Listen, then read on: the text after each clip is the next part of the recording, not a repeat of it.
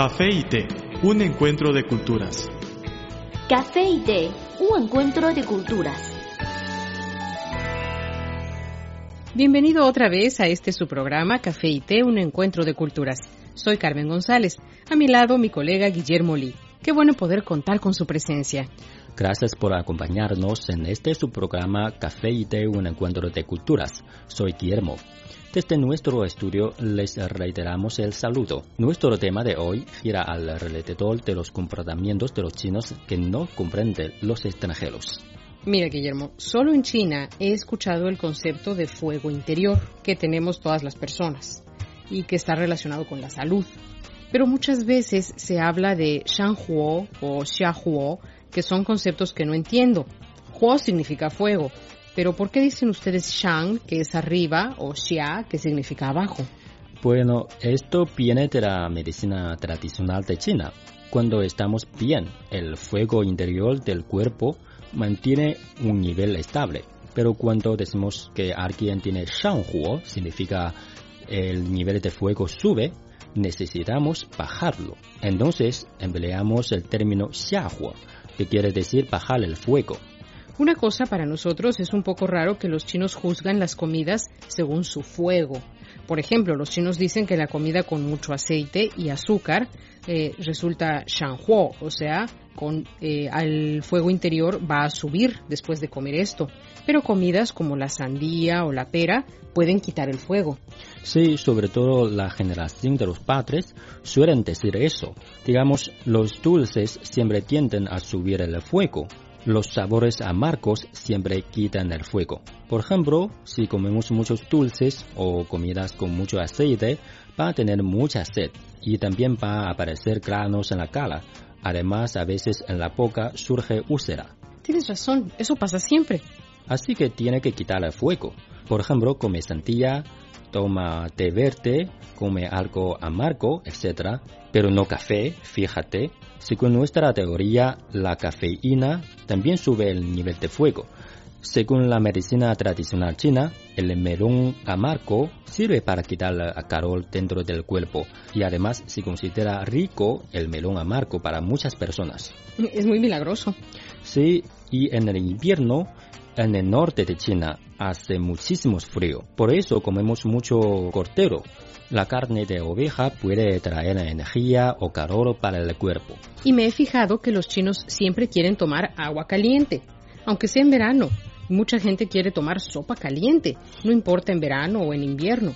Es raro para nosotros porque cuando hace mucho calor queremos tomar agua fría o una bebida fría para quitar el calor. Me gusta tomar algo caliente. sí, esto también relaciona con las teorías tradicionales chinas. Agua caliente no daña al estómago. Si toma agua fría frecuentemente, le va a doler el estómago.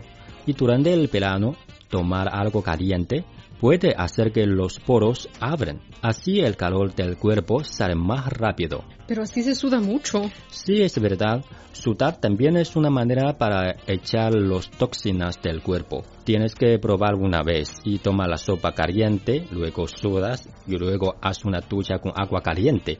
Después vas a sentir muy cómoda, muy tranquila y los elementos malos del cuerpo van a huir desde tu cuerpo con el sudor. El café es una de las bebidas más populares de Occidente. El té es la bebida tradicional de Asia. En la actualidad, podemos degustar en un mismo lugar de sus distintivos sabores. Así como el café y el té, las culturas de Occidente y Oriente tienen sus similitudes y diferencias. En nuestro programa podrá conocer algunos aspectos interesantes que estimularán sus conocimientos. Esto es Café y té, un encuentro de culturas.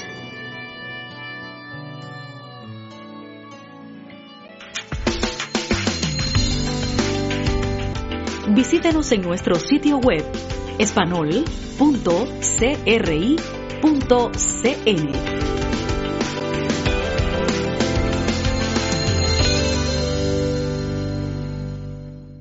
Hola de nuevo a todos los amigos de Café y Té, un encuentro de culturas.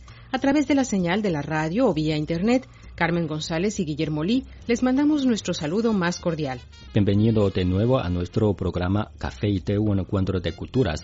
Continuamos con nuestra práctica sobre los comportamientos de los chinos que son raros para los extranjeros.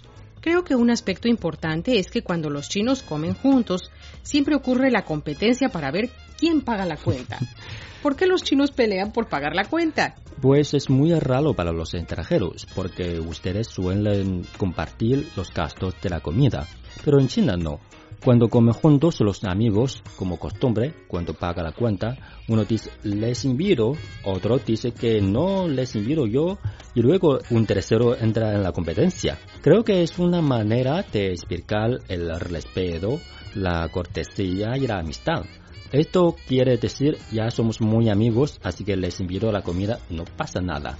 Me parece que es un gesto muy generoso, pero puede dejarte en la ruina en poco tiempo, sobre todo si gustas mucho de salir con tus amigos. Sí, pues puedo imaginar que como un país tan grande y con una historia tan larga, existen muchísimas cosas que son difíciles de entender para los extranjeros. Vamos a ver qué nos dice Abelo Rosales.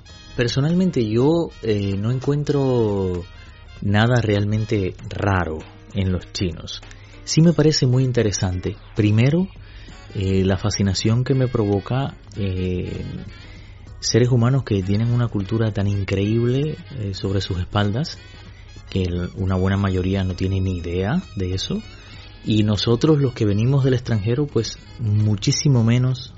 Y nosotros los que venimos del extranjero, muchísimo menos tenemos idea de muchas cosas de su modo de actuar y incluso de, mm, yo diría que de proyectarse eh, socialmente. Sí creo que es súper interesante y que no merece un estudio, que merece sobre todo para describir o descubrir eso, estudiar la historia China, me llama poderosamente la atención el increíble universo que hay dentro de la cabeza de los chinos. Es un universo que es bastante mm, uniforme porque mayormente las personas tienden a reaccionar de un modo muy parecido y luego muy complejo porque mm, generalmente tengo varios amigos chinos y siempre me dicen para los occidentales el mundo es muy simple pero para nosotros los chinos es muy complejo y yo digo pero ¿cuál es la complejidad? simple eh, los occidentales no les gusta algo y dicen no me gusta y punto pero en China nosotros nos han enseñado que, o sea, hay todo un protocolo a la hora de proyectarse, sobre todo si estamos en la familia frente a las personas mayores. Eso me parece por un lado impresionante, me parece eh, que incluso todavía en esta época eso exista, incluso con sus profesores en la universidad, en la escuela, en todos los niveles de enseñanza, sí se mantiene un nivel de respeto que es impresionante. Pero volviendo a lo que decía, este universo tan grande es como si yo le decía a, mis colegas chinos, les digo comúnmente, es como si todavía todos estos siglos, todos estos milenios de historia estuvieran en las cabezas de ustedes. Entonces por eso pesa tanto. Y, y después un país que ha tenido tantos momentos históricos difíciles, pues también todas esas cosas pesan en la historia. Lo impresionante, y es de lo que quizás también tenemos que aprender, es a no olvidar. Eh, yo creo que eso también está dentro de, la cabeza de los chinos. De ahí que para mí, China, como dijera una excelente periodista y muy buena amiga, una persona que admiro mucho que se llama Patricia Castro, China es un planeta. Y yo diría que más que China ser un planeta, cada chino es un planeta. Cada chino es China y es un universo muy singular. Y eso realmente a mí no me parece raro, me parece sumamente interesante que todavía en este siglo XXI haya gente con, con esa carga de su cultura, o sea, cuando un chino viaja y sale de su país, va también con su cultura y su modo de actuar sigue siendo como ya desde hace tantos siglos la gente dice, bueno, es que es, es que es chino. Entonces, no es ni modo despectivo, sino que es un modo de cargar con su cultura. Y yo creo que eso dice mucho del sentido y la identidad. A veces suele ser un poco fuerte, un poco más triste para algunos, pero mirándolo desde fuera como hago yo, que no soy chino, pues es lo que me parece. Para mejorar el entendimiento, la comunicación juega un papel insustituible. Cada lugar tiene su propia costumbre, su cultura, su historia y su tradición. Así el mundo es muy colorido y diverso. Y recomiendo que sigan nuestro programa para saber más diferencias entre China y otros países y regiones. Así pueden conocer una China más auténtica.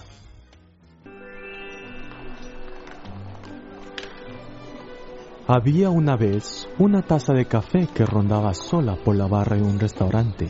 Pero un día apareció una taza de té y ambos se hicieron amigos.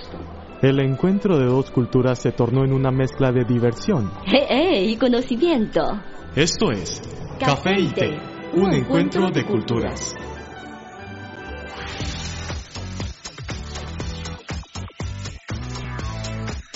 Visítenos en nuestro sitio web espanol.cri.cn.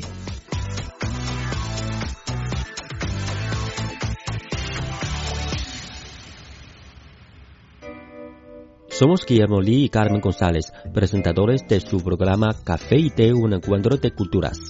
Nos acercamos al final del espacio de hoy. Les recordamos que cualquier contenido que deseen recomendarnos pueden enviárnoslo por email o por correo. O nuestras redes sociales. En Facebook nos encuentran como Radio Internacional de China y en Twitter síganos como arroba CRI Español. Con muchísimo gusto recibiremos sus sugerencias y comentarios. Aquí tienen nuestras vías de contacto.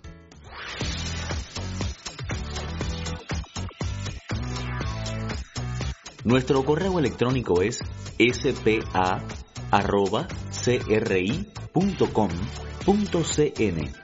o bien puede enviarnos una carta a la siguiente dirección. Departamento de Español, Avenida Shichinshan 16A, Código Postal 1040, Beijing, República Popular China.